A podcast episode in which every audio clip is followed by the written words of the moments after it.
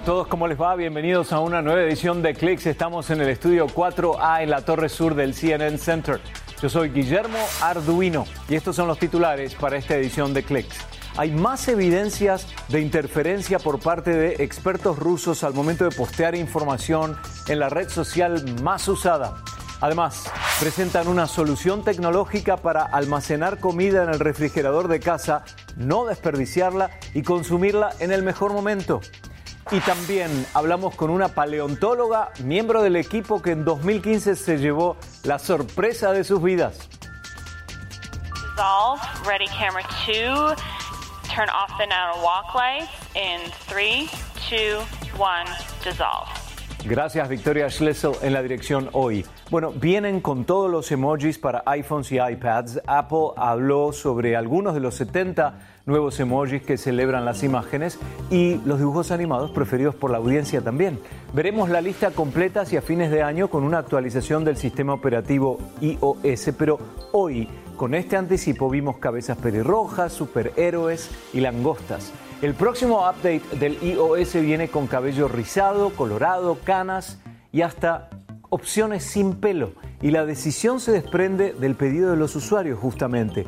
Ya en febrero habíamos reportado el anuncio por parte de la entidad Unicode Consortium, una organización sin fines de lucro que se encarga de los estándares de emojis.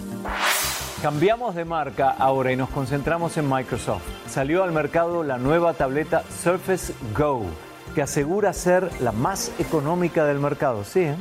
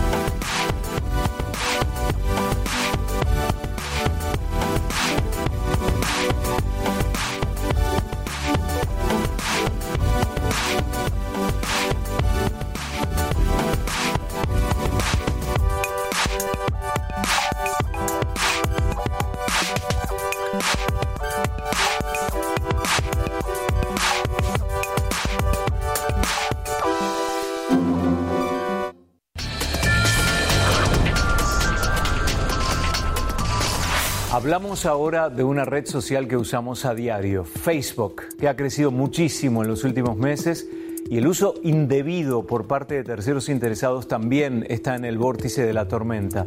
En la investigación oficial sobre la interferencia rusa en las elecciones de 2016 en Estados Unidos, se destaca que 12 ciudadanos rusos colaboraron para incidir en el voto de los ciudadanos de Estados Unidos a través de información posteada en esta red. Mail.ru es una empresa de Internet rusa que desarrolló cientos de programas a través de Facebook. Hasta el 2015, Mail.ru podía descargar información personal de usuarios y descargar la información personal de todos los amigos de esos usuarios. Mail.ru afirma tener solamente decenas de miles de usuarios en Estados Unidos, pero una fuente le dijo a CNN que Mail.ru habría tenido acceso a los datos de millones de estadounidenses que eran amigos de aquellos usuarios. Según el subsecretario de Defensa de Estados Unidos, Michael Carpenter, no hay duda de que esa información personal recolectada fue obtenida también por el Servicio Federal de Seguridad de la Federación Rusa, es decir, por la inteligencia rusa. Mail.ru es una gran empresa rusa. Debe cumplir las leyes rusas. Debe hacer lo que le exigen los servicios de inteligencia rusa. Y en este caso exigen que ellos provean todos sus datos. Todo eso debe estar a disposición de los servicios de inteligencia rusa. Entonces, si usted estuvo en Facebook en 2015 y estaba conectado con un usuario de Mail.ru o de sus programas, el gobierno ruso pudo haber tenido acceso a su información personal. Eso incluye su nombre, género, fecha de nacimiento, ubicación, fotos y las páginas web que le gustan. Mail.ru niega haber recolectado información privada de usuarios estadounidenses y declararon, no recolectamos datos de ningún usuario de Facebook que no sea para los propósitos de la mecánica de los juegos. De todas formas, James Lewis, del Centro de Estudios Estratégicos e Internacionales, dijo que la inteligencia rusa estaría muy interesada. Los macrodatos es el secreto de la inteligencia actual. Los rusos son muy buenos en eso. Y si accedieron a un montón de macrodatos, no me sorprendería de que la hayan usado.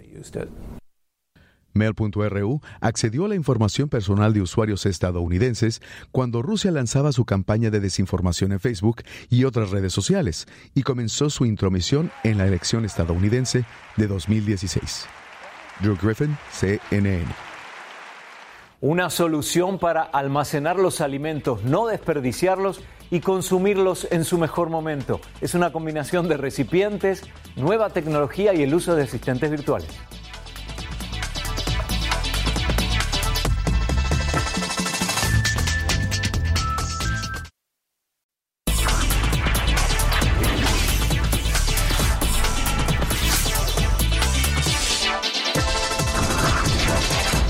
Recientemente la pequeña isla de Malta en el Mediterráneo aprobó una ley para regular la proliferación de tecnologías de blockchain. Quieren que el país se convierta en una isla de blockchain y tecnologías similares que permiten transacciones entre usuarios sin interferencia o control de intermediarios. Así se mejora la seguridad y se reducen los costos. Bitcoin es un ejemplo de criptomoneda que se sirve de esta tecnología. Los métodos de pago electrónicos ya llevan un tiempo de establecidos en un gran número de establecimientos en el mundo. Sin embargo, en China, la tecnología permite que el pago se efectúe a través de la presentación en el lugar.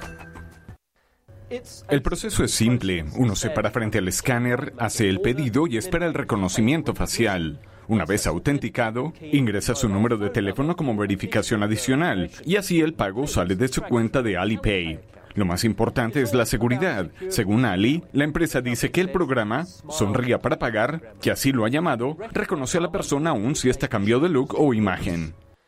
KFC está trabajando también con otro gigante tecnológico, Baidu.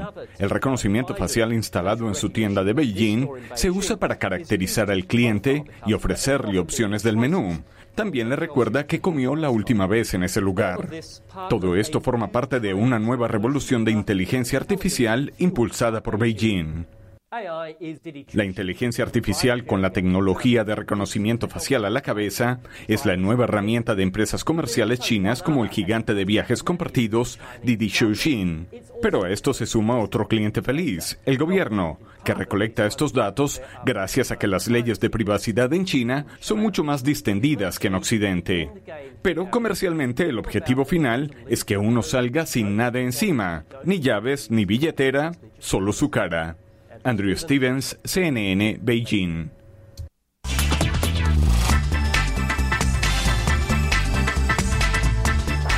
La empresa Apple acaba de crear un fondo de 300 millones de dólares para identificar y luego invertir en proyectos de energía renovable en China. Y con este movimiento, y sumado a sus socios en la idea, intentan producir nuevos tipos de energías que nutran de electricidad a un millón de hogares en ese país, porque la transformación económica de China de las últimas décadas ha dañado el medio ambiente y la salud de sus pobladores. La lucha contra la polución, por ejemplo, es una prioridad del gobierno chino en estos días. Y la empresa Adidas es una firma que muestra su compromiso con productos más sustentables. Ahora su compromiso para el 2024 es utilizar solamente plástico reciclable. La meta también incluye la eliminación de poliéster de sus prendas y el plástico conocido como virgen de sus oficinas. En cifras, la acción representará un ahorro de aproximadamente 40 toneladas de plástico al año y esto es a partir del 2018. En el ámbito de la alimentación las cifras son también extremas. Se estima que cada año se desperdician 1.300 toneladas de comida producida para el consumo humano. Aquí una solución para nosotros desde casa.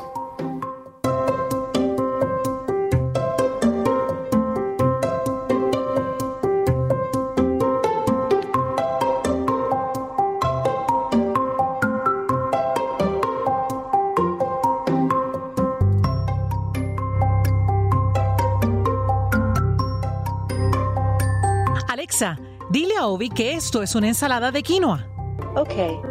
De acuerdo, te lo recordaré en tres días.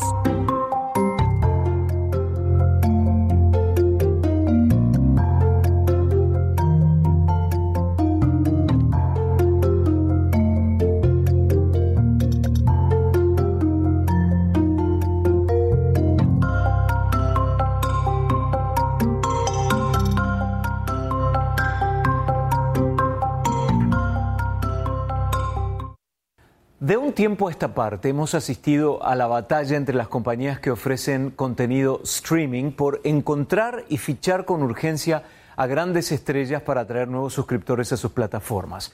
Samuel Burke esta semana describe esa tendencia. Please welcome home President Barack Obama and First Lady Michelle Obama. Eran buenos amigos. Ahora la batalla de los O ha comenzado. Obama y Oprah han firmado acuerdos en el campo más caliente del contenido, streaming. El expresidente producirá shows para Netflix y la mujer que habría considerado presentarse a la presidencia lanzará un proyecto de streaming con Apple. No se han informado cuánto se les pagará, de seguro un número inspirador. Claramente la batalla de los titanes tratando de conseguir grandes nombres para sus proyectos. Las compañías streaming firman con estrellas a un ritmo urgente para conseguir parte de una base de suscriptores que sigue creciendo. La actriz Reese Witherspoon fue la novia en Legalmente Rubia. Ahora está legalmente comprometida con DirecTV, donde lanzará dos shows y un canal bajo demanda. ATT es la empresa matriz de DirecTV y CNN. It's nice. Sasha Baron Cohen, el hombre detrás de Borat y Ali G, se une a Showtime. El equipo detrás de Taxi, Scorsese y De Niro están a bordo de una película de Netflix, The Irishman. Y David Letterman. I'm not as dumb as I look. How could you be? Tiene un trato para presentar entrevistas con Netflix. Claro que Netflix es el líder y así tiene más que perder. Desde House of Cards a Stranger Things hasta La Corona, Netflix es la joya de la corona del mundo de streaming, el líder de la industria con más de 100 nominaciones al Emmy, con su enorme crecimiento de suscriptores, es un círculo virtuoso de éxito. Los inversionistas están firmemente a bordo con este modelo de negocio que ha enviado las acciones de Netflix a un crecimiento del 100% este año. Pero la necesidad de mantener a los suscriptores mirando a la pantalla es mayor que nunca. Once you get a user una vez que tengas un usuario a bordo, son ingresos recurrentes y Wall Street ama esos ingresos recurrentes.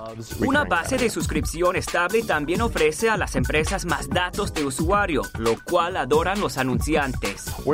Vamos a un lugar donde las 24 horas del día vamos a tener un nuevo contenido para ver. Como suele decirse, el contenido es rey y muchas veces rena. Samuel Burke, CNN, Londres. Hacemos una pausa para ponernos al tanto de las noticias más importantes a esta hora.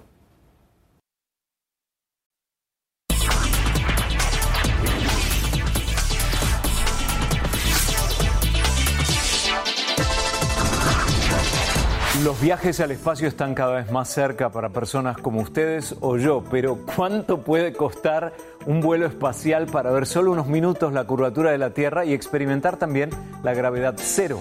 Entre 200 y 300 mil dólares, aseguran allegados al proyecto de Blue Origin, la empresa espacial de Jeff Bezos. El vehículo autónomo tiene capacidad para seis pasajeros. En estos días estarían llevándose a cabo las primeras pruebas con seres humanos. Hasta el momento ha habido ocho pruebas sin pasajeros.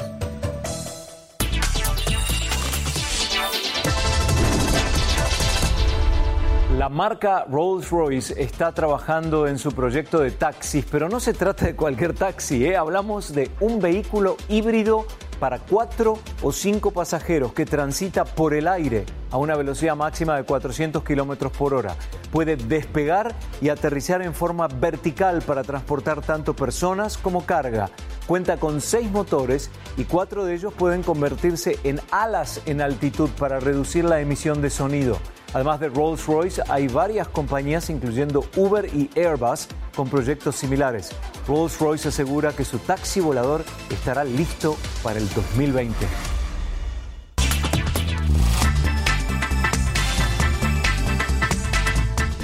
es la visión de un empresario francés que tiene que ver con transporte masivo. Es de hecho una combinación de aviones y trenes. Se llama Link and Fly y es una aeronave con cápsulas que se retiran y se transforman en una especie de vagón de tren para pasajeros.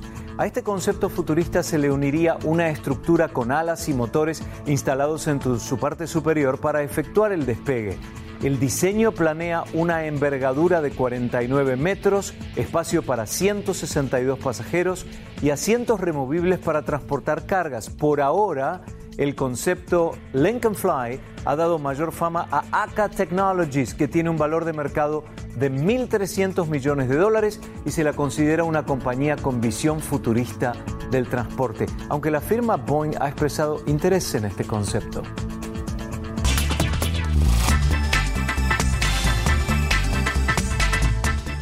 Hablamos con una paleontóloga, miembro del equipo que en 2015 se llevó la sorpresa de su vida. Y lo más llamativo es que no pensaban que el descubrimiento tendría semejante repercusión. Con eso volvemos.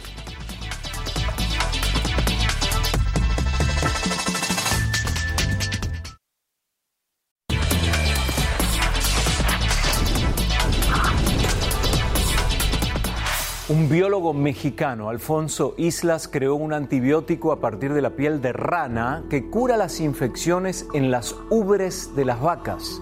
Además, su descubrimiento es una alternativa para combatir las bacterias y curar algunas enfermedades de los seres humanos. Pero lo más importante es que este antibiótico no deja rastro en la leche de vaca.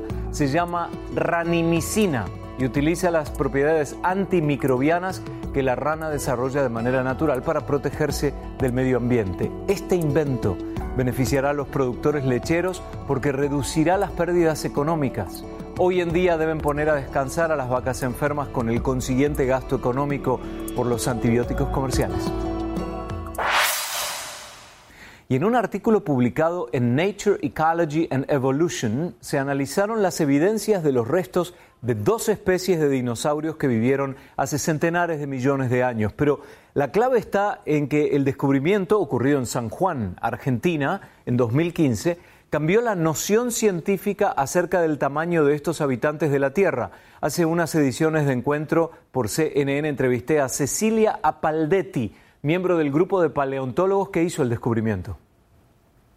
Bueno, como te digo, el periodo Triásico es, un momento en la historia evolutiva donde la mayor parte de la fauna que habitó en ese momento, o sea, hace 205, 210 millones de años atrás aproximadamente, eh, en general eran animales de, porte muy pequeño. Eh, te digo, no esperábamos encontrar este dinosaurio porque realmente buscábamos cosas más chicas, porque en el Triásico de todo el mundo se conoce fauna que en general no pasaba a los 3, 4, 5 metros de largo y, resulta que encontramos este esqueleto de un dinosaurio que eh, medía 8 o 10 metros de largo.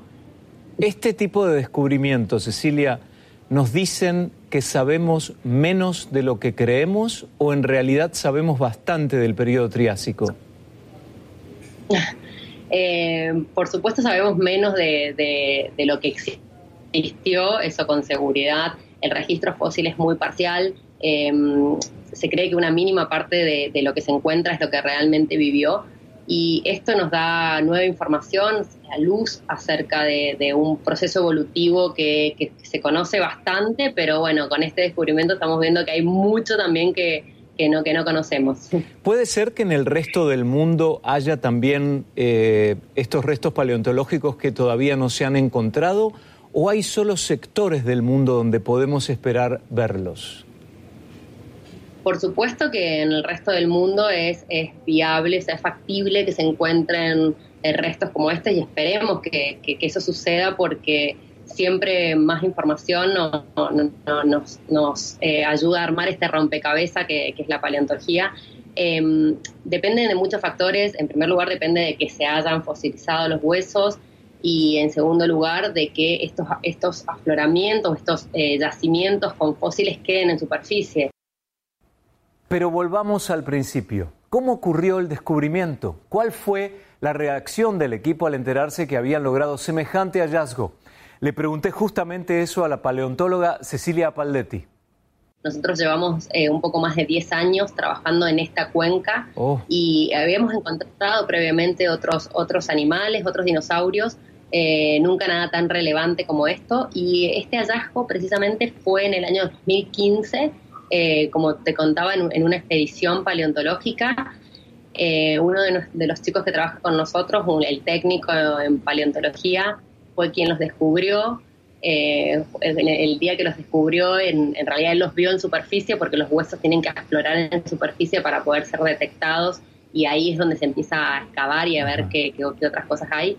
Y, y, él los detectó en superficie y como eran huesos muy grandes para un triásico, que era lo que conocíamos, eh, él, en un principio supuso que eran, huesos actuales, ¿no? Eh, y, si, y para hacernos una broma no, nos quiso decir, encontró un dinosaurio gigante, vengan a verlo, y cuando fuimos a verlo, si realmente es un dinosaurio gigante. Y lo felicitamos por ello. Gracias, Cecilia Paldetti. Y se nos acabó el tiempo por hoy. Estamos en facebook.com barra. Yo soy Guillermo Arduino. Espero verlos en la próxima edición de Clicks, por supuesto. Hasta entonces. Chao.